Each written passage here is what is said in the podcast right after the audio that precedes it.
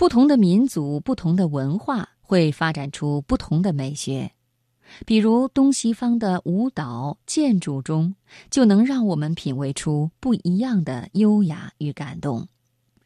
今晚生活中的美学系列，我们一起来分享蒋勋的文章《飞升与落地》。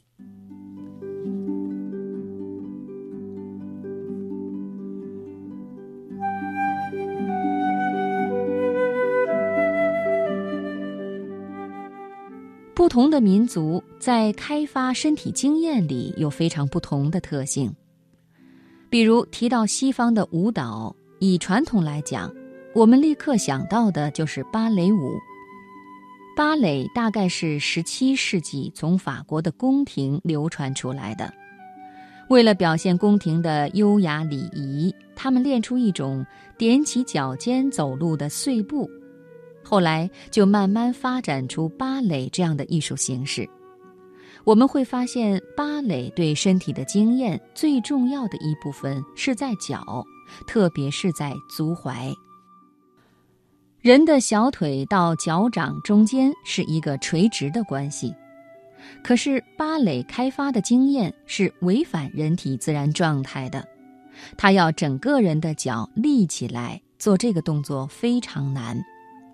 尤其是西方芭蕾舞里面女性的脚踝，穿起舞鞋以后，她整个人几乎就是一条直线，脚掌完全与地面垂直，然后她跟地板的接触只有细细的脚尖这一个点。那么它美在哪里呢？我们知道，如果有一个脚掌踏在大地上，我们叫踏实。可是，如果我们把脚尖点起来，意思就是说，我希望追求一个东西是往上飞扬的。西方因为有基督教，他们追求的东西不是落实在大地的，他们要违反地心引力，往上做一个信仰的追求。学芭蕾的孩子呢，一般走路都是八字脚，身体很瘦。基本上，他们的脊椎都是往上提的，这是他们每天受基本功训练的结果。这是我刚才所提到，不同的文化会发展出不同的身体美学。西方长达数百年追求基督教的信仰，追求一个违反地心引力往上升起来的垂直线的美。因此，人的身体也在找往上升起来的这条线。我们欣赏芭蕾的时候，觉得舞者身体最美的部分，全都是往上飞起来的力量。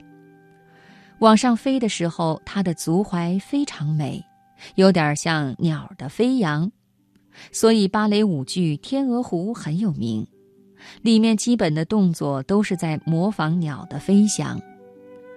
在那些有名的芭蕾舞剧里，常常有一个动作是扮演王子的男舞者把扮演公主的女舞者整个举起来，两个人的身体变成一个往上的抛物线，好像变成一种升起来的感觉。而在中国的舞台上，你很少看到一个男舞者会把女舞者举起来。比如，我不能想象《白蛇传》里的许仙会把白蛇举到天上去。